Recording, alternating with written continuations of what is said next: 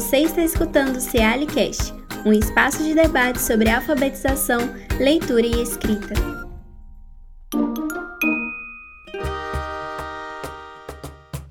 Olá a todos, eu sou Mônica Araújo, professora na Faculdade de Educação do UFMG, pesquisadora do CEALI e coordenadora do NEPSED. No episódio do CEALIcast de hoje, vamos discutir sobre gêneros textuais a partir do conceito de constelação de gênero com o professor Júlio Araújo, da Universidade Federal de Ceará. Seja bem-vindo, professor. Eu que agradeço, muito obrigado pelas boas-vindas. Bom estar de volta. Que bom, é sempre bom conversar com você. O professor Júlio Araújo, ele é doutor em Linguística pela Universidade Federal de Ceará, com pós-doutorado em Estudos Linguísticos pela Universidade Federal de Minas Gerais, docente no programa de pós-graduação em Linguística do Departamento de Letras Vernáculas da Universidade Federal de Ceará, onde coordena o grupo de pesquisa digital, que inclusive está no Instagram, né, professor? Isso. Como é que a gente acha vocês lá? Tem o Digital UFC lá. Digital UFC? Isso, Digital UFC. Ótimo. Professor Júlio atua na área de linguística aplicada, interface com pragmática e as teorias é, críticas do discurso. E o, grande, as grandes áreas de estudo que ele vem pesquisando é, gira em torno da área de linguagem relacionada com a tecnologia digital. E já fez, já tem um podcast que nós temos um episódio com ele sobre fake news. Vocês podem aí escutar na, no YouTube do Cealicast. E estuda temas como gêneros textuais, digitais, novos letramentos, educação à distância, convergência de mídias e hipertextos. Então, nada melhor que Júlia Araújo para estar conosco aqui conversando sobre constelação de gêneros, que foi inclusive o título de um livro que recentemente ele publicou, que se chama Constelação de Gêneros: A Construção de um Conceito. Exato. Pela parábola. Foi isso, professor? Exatamente, isso mesmo. Que bom. Então, olha, a discussão é muito extensa. O conceito de gêneros textuais, ele é muito recorrente e hoje em dia, cada vez mais, ele vem sendo discutido não só no âmbito acadêmico, mas também dentro da, da sala de aula, dos professores vem discutindo esse conceito. E é, por mais que a gente discuta, cada vez mais é importante a gente esclarecer esse conceito dentro da academia, mas também fora dela, para os professores conseguirem se apropriar dessa, desse conceito, do que ele pode repercutir na prática pedagógica. Não é isso, professor? Verdade, isso mesmo. Então conta pra gente o que é constelação de gêneros. Então, é, constelação de gêneros é um conceito que eu tentei criar é, há mais de 15 anos atrás, quando na época ainda do meu doutorado eu fui estudar os chats. Naquela época não havia redes sociais, né? Tinha os bate-papos virtuais e me chamava a atenção vários tipos de bate-papos que as pessoas praticavam. Bate-papo com convidado, bate-papo de atendimento ao cliente, quando o cliente estava chateado porque comprou uma coisa que não veio do agrado dele, então ele era atendido pelo chat, bate-papo educacional e tudo isso me chamou a atenção porque eu comecei a entrar em crise e disse que o chat não é um gênero, como a carta. A carta não é um gênero. Na verdade, nós estamos diante de uma prática discursiva muito complexa que em torno dela vai tendo projetos enunciativos bem distintos, e aí esse sim nos levaria aos gêneros, né? E aí, é, da astronomia, esse conceito de constelação me chamou muita atenção, porque a gente, quando olha assim para o céu na noite, a gente vê um cintilado sem fim de estrelas. E a gente acha que um brilhinho daquele é uma estrela. Mas os estudos da astronomia falam que mais de 60% das estrelas que a gente observa nos sistemas constelados não, é, não são entes solitários. Por exemplo, as Pleiades, que é um, um conglomerado de sóis azuis, de estrelas azuis. É, tem a Silne, que é a estrela mais forte assim para nós aqui da Terra, quando a gente olha para o céu, tem a, a que se destaca, e a gente vê um pontinho azul bem brilhante. Só que quando o, os astrônomos usam os recursos deles, então eles não veem uma estrela como a gente pensa, né? Então eles tiveram que batizar Alcine A, Alcine B, Alcine C e D.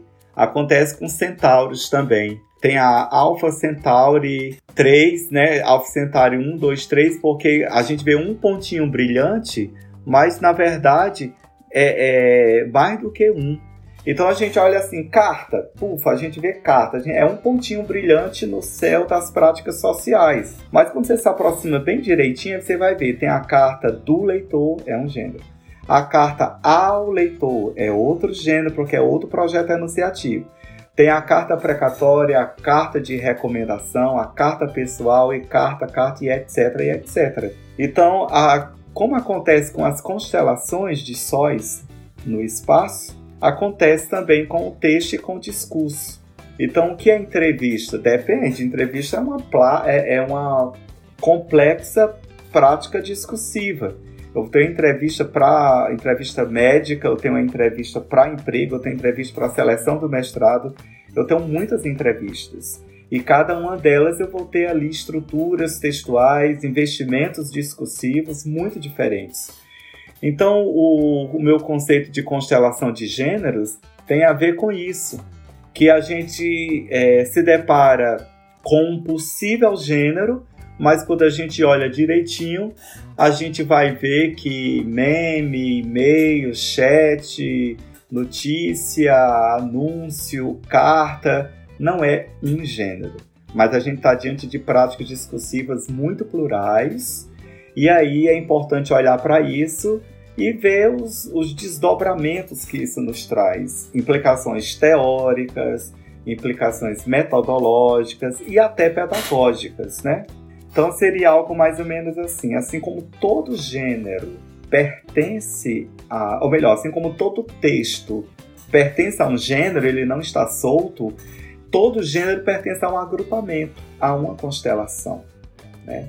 Então, é por aí que o conceito de constelação de gêneros que eu proponho caminha. E é fantástico essa concepção que acredito que fica um pouco até um pouco mais claro o entendimento quando a gente analisa ele a partir desse conceito de constelação de gênero do que de uma outra perspectiva, né? É entender que a carta é uma prática discursiva que achei ótimo quando a gente se aproxima mais dela como se estivesse aproximando das estrelas. A gente vê vários. Aí sim a gente vê vários gêneros textuais. Exato. É, você acha que facilita. Estou falando que facilita, mas você acha, como pesquisador e professor nessa área, você acha que facilita o entendimento e a prática, aliás, e o uso da, dos gêneros textuais no espaço escolar? Ah, sim, claro. Porque quando a gente diz assim, ah, vamos, vamos trabalhar a carta na escola, eu tô, eu tô falando do quê? Tô falando de uma carta específica de toda a constelação dela. Eu já escutei professores falando assim: ah, professor, mas tem gêneros que morreram, a gente nem usa mais. Por exemplo, nem dá para trabalhar a carta na escola porque hoje a gente tem um e-mail, WhatsApp. Aí eu falo: mas você está falando de que carta? Porque carta é uma constelação, é um agrupamento enorme. Por exemplo, no Congresso a gente tem a carta de aceite. Você manda uma. Então você recebe uma carta de aceite.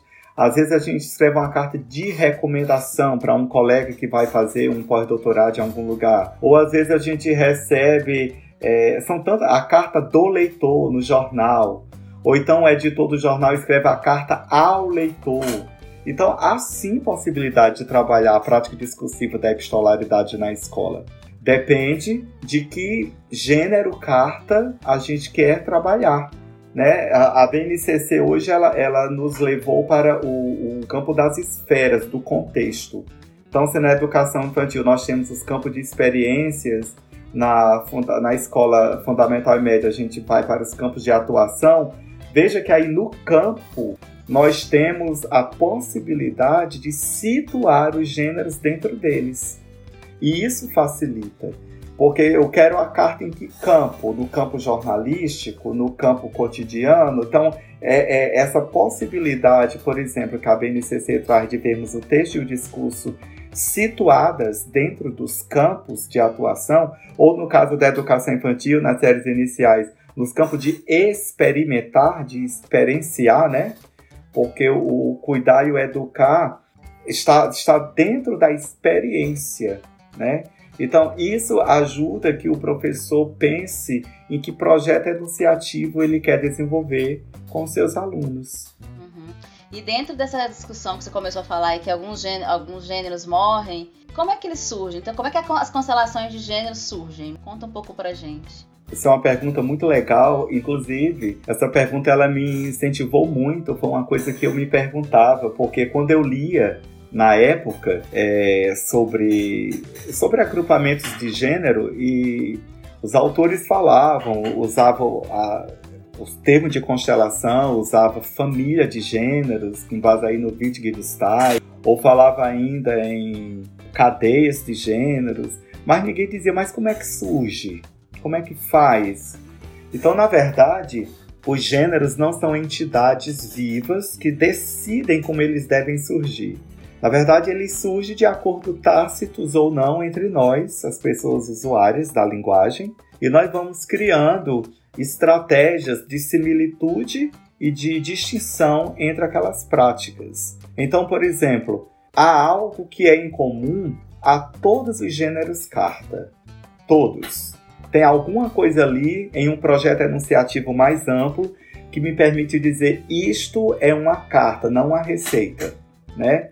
No entanto, é, apesar de eu perceber que há algo similar é, que une todo mundo dentro de uma constelação, ao mesmo tempo tem algo que distingue.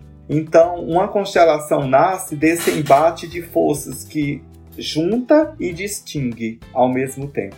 Né? Então, em torno da entrevista, o que é que une todas as entrevistas como entrevista e como que elas se organizam constelarmente falando, ao exemplo dos sóis, das estrelas, que lugar ela vai ocupar dentro da constelação, quais os projetos enunciativos que cada entrevista teria, ou que cada anúncio teria, ou que cada e-mail tem, ou que cada bate-papo virtual tem.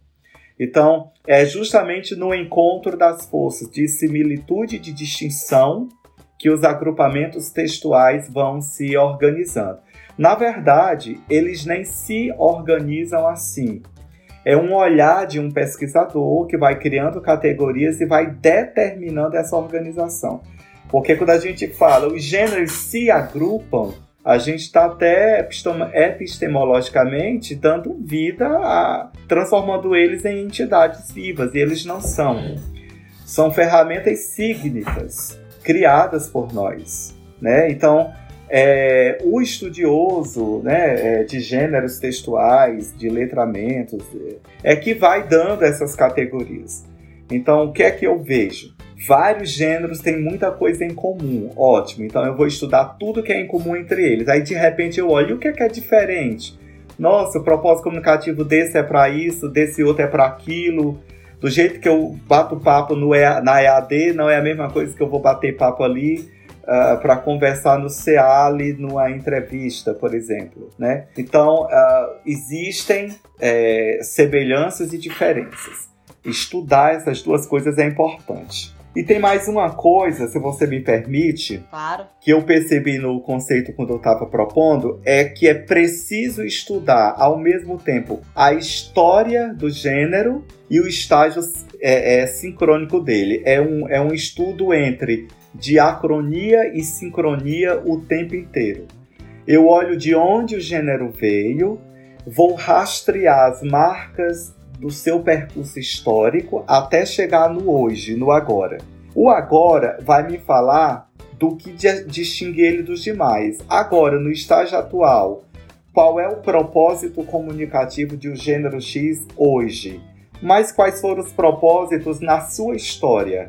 Então, esse movimento de diacronia e sincronia e esse movimento de similitude e distinção é que eclode uma multiplicidade de textos cognatos familiares, né?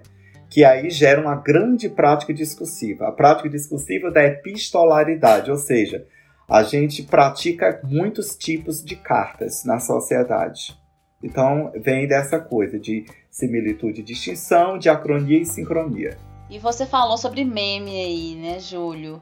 É, e aí eu vou entrar nesse campo aí da tecnologia digital e da, dos gêneros digitais. Falou assim, olha, esse meme não é um gênero. Então, explica pra gente dentro desse conceito de constelações de gêneros, o que que o meme seria e, e também um pouco mais sobre os gêneros aí que surgem aí com suporte digital. É uma ótima provocação. Olha, não há um consenso. Eu orientei uma dissertação muito bem feita, muito bem escrita do Edison, acho que em 2018 ou 2019, não lembro. Ele diz lá que o meme é gênero. Mas eu já vi ensaios, textos incríveis, inclusive do professor Lima Neto, da UFESA, que diz que não, que gênero não é, que meme não é gênero. Então, são argumentos muito bons, mobilizados por ambos, né? É, eu vou aqui dizer que meme é gênero, na medida em que ele está a serviço de propósitos comunicativos muito múltiplos e na medida em que ele absorve para dentro de si muitos outros gêneros. Ele absorve para si, ele transmuta para dentro dele, reelabora muitos, muitos padrões de outros gêneros. Ele traz a notícia, a piada, reportagem. Ele, ele brinca com tudo isso, com todos esses padrões. Aperta ali o botãozinho, como quem está liquidificando tudo. E vem uma coisa diferente, que é o meme, né? Só que o meme, ele, na perspectiva de um, de um possível gênero complexo, como seria a carta ou o chat, ele atende a projetos de discurso também distintos. Então eu posso ter um agrupamento aí de memes políticos, de memes científicos, de memes do povo, do povo da área artística, de memes de reality shows, de memes do jornalismo. Né? Então, a depender da ambiência discursiva, nós vamos ter é, muitos tipos de meme.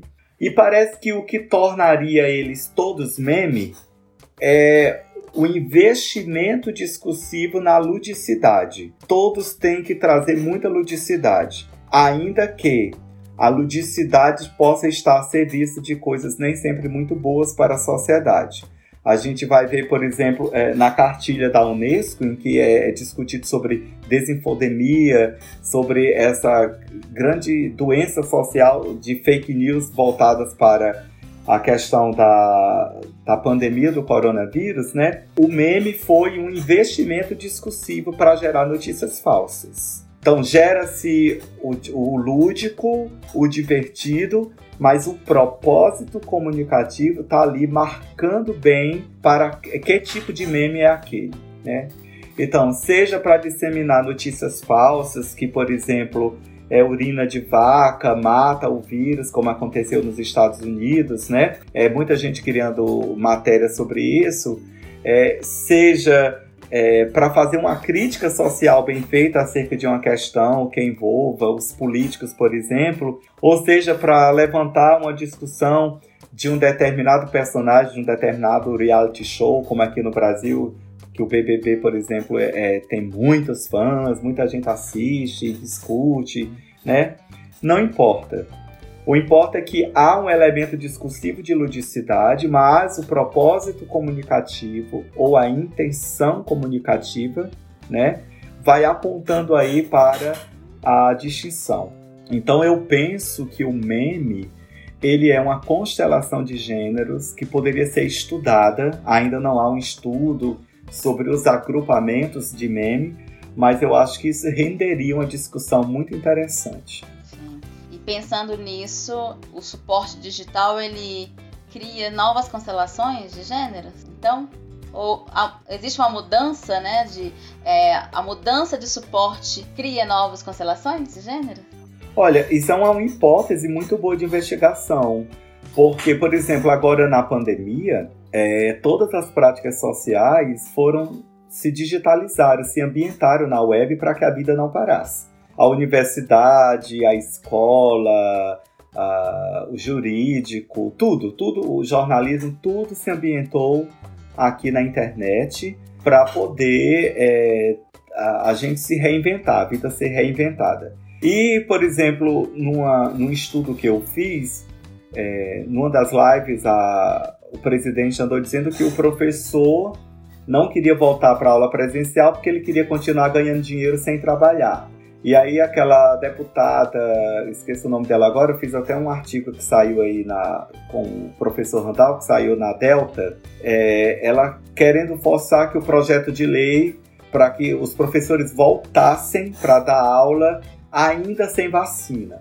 Né? Então, tinha todo um investimento para que isso acontecesse. Então eu fiz um estudo, eu fiz uma pesquisa com professores para saber se é verdade, se eles não estavam trabalhando, se estava trabalhando menos e tal. E a, eu já sabia que eu ia encontrar isso nos dados, mas os dados é professores muito cansados porque trabalham muito mais. Por exemplo, tinha uma colega, uma professora, que ela fazia a aula no Meet, mas nem todo aluno tinha é, dados móveis para uma aula no Meet. Ela tinha que a mesma aula adaptar para o WhatsApp, a mesma aula ela adaptava para um TikTok, a mesma aula ela adaptava para os stories no Instagram que ela criou da disciplina porque tinha aluno que o pai só chegava de noite em casa e era o único celular da família. Então, à noite, quando o pai chegava, ele ia ver os stories no, no Instagram para ter notícias da aula. E a mesma aula, ela adaptava em um TD, imprimia na impressora dela e com a gasolina dela, ela ia na casa deixar a, essa aula impressa para os alunos. Então, a gente vê que o gênero, a aula, prática discursiva da aula, ela foi se bifurcando em projetos enunciativos de, diferentes. Como é que aquele assunto de uma hora e meia de Meet vai virar um TikTok bem rapidinho e pequenininho, vai virar um Stories no Instagram, vai virar aquele, aquela coisinha que ela mandava no WhatsApp, vai virar o TD que ela imprime na casa dela. Então essa professora trabalhava muito, ela por isso que ela se dizia, por isso que ela se dizia exausta, né? Então, veja, a, a própria digitalidade que foi imposta para a cena pedagógica do planeta, né, para a gente continuar com a escola e com a universidade em tempo de pandemia, gerou uma multiplicidade de gêneros. Né? Então, foram muitos gêneros que uma, uma professora elaborou para dar conta das necessidades dos seus alunos. E ainda assim o presidente do país disse que essa professora não trabalhava, né? Porque dizendo de um diz para todos, né? Claro, claro, com certeza. Inclusive nós trabalhamos muito, né? Júlio, vamos parar um pouquinho nossa conversa e vamos fazer um novo episódio porque a conversa tá muito boa para a gente ter um pouco mais de tempo para discutir outros outras questões relacionadas à constelação de gênios. Quero agradecer muito a sua participação nesse primeiro episódio dessa série sobre constelação de gênios e voltamos a conversar no próximo. Este foi o Cealicast. Você pode nos escutar no Spotify e no YouTube. Se quiser, você pode enviar sugestões de temas e perguntas para o nosso e-mail cealicast.gmail.com.